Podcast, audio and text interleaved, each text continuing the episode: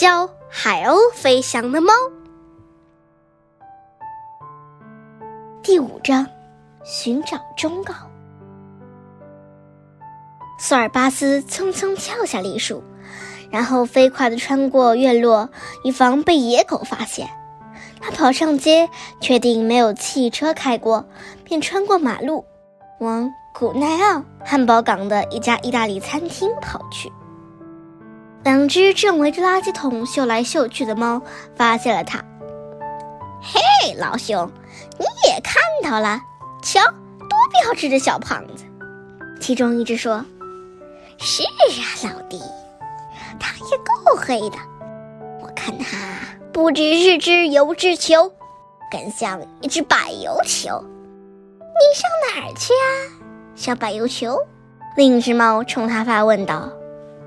虽然这会儿索尔巴斯非常担心那只海鸥，但他并不打算就这么放过两个向他挑衅的家伙。于是他收住脚步，背上的毛根根竖立起来，一下子跳上了垃圾桶。他慢慢伸出一只前爪，露出一根长长的、宛若小蜡烛一般的指头，凑近其中一位挑衅者的脸。你喜不喜欢？我还有九个一模一样的呢，你是不是想尝尝被它刺一下是什么滋味？他泰然自若，话说的有板有眼。看着眼前的爪子，那只猫咽了咽口水，才开口说道：“不要啊，大哥，今天天气可真好，您看是不是这样？”他一边说，一边还瞅着那只爪子。那你呢？你又想跟我说些什么？索尔巴斯向另外一只厉声问道。我也只想说，今天是个好天气，最适合散步了。虽然还有点冷。摆平了这桩事之后，索尔巴斯重新上路，一直到了餐厅门口。在那里面，侍者们正忙着给中午用餐的客人摆桌子。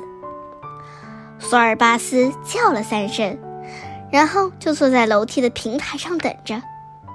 几分钟后，秘书朝他走了过来。这是只罗马猫，精瘦精瘦的，几乎没有鼻子两旁的那两撇胡子。很抱歉，如果您没有事先预定的话，我们没法接待你。已经客满了。他彬彬有礼的还想说下去，就被索尔巴斯打断了。我想和上校谈谈，情况很紧急。紧急？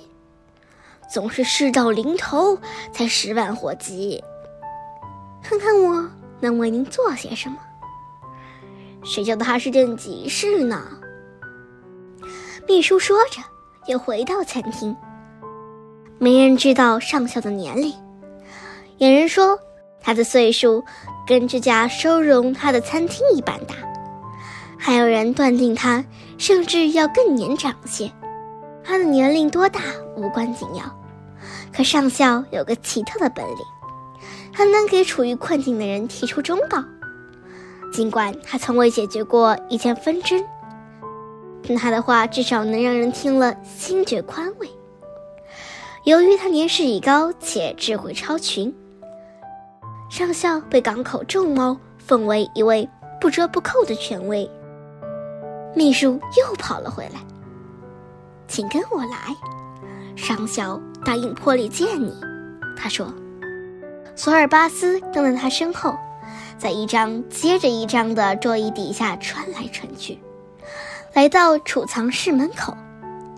他们沿着狭窄的楼梯一蹦一跳的拾级而下。在最底层找到了上校，他正高翘着尾巴检查几瓶香槟酒的软木塞呢。真倒霉，一群老鼠咬坏了这儿最上层香槟的软木塞。索尔巴斯，亲爱的朋友，上校跟他打招呼，他总习惯于讲话时插上几句意大利语。很抱歉在你百忙之中打扰你，可我有件麻烦事需要听听你的意见。”索尔巴斯说。非常乐意为你效劳，亲爱的朋友。秘书，拿点今天早上发给我们的油炸薄饼，招待我们这位朋友。上校吩咐道。可你已经全吃了，连闻都没有让我闻一下。秘书不由得抱怨道。索尔巴斯谢了上校的好意，说他还不饿。接着，他便开始向对方讲述那只海鸥如何突然降临，他的状况如何令人担忧，他又是如何迫不得已承诺他三件事的。老上校一言不发，听完之后，还捋了捋长胡子，沉吟片刻，最后语气坚定地说。太不幸了，得帮帮那只可怜的海鸥重返蓝天。是啊，但该怎么做呢？索尔巴斯问。最好去问问万事通，秘书建议道。这正是我要说的。你这家伙为什么要抢我的话？上校责备的说道。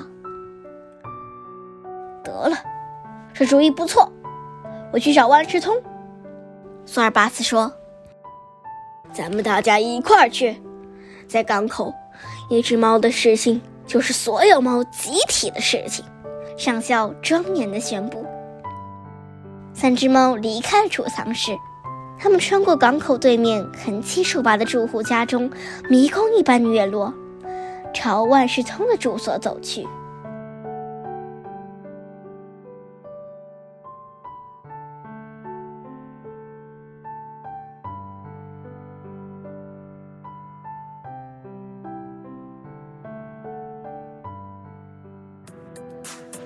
今天就讲到这里啦，希望大家继续聆听家宝讲故事哦。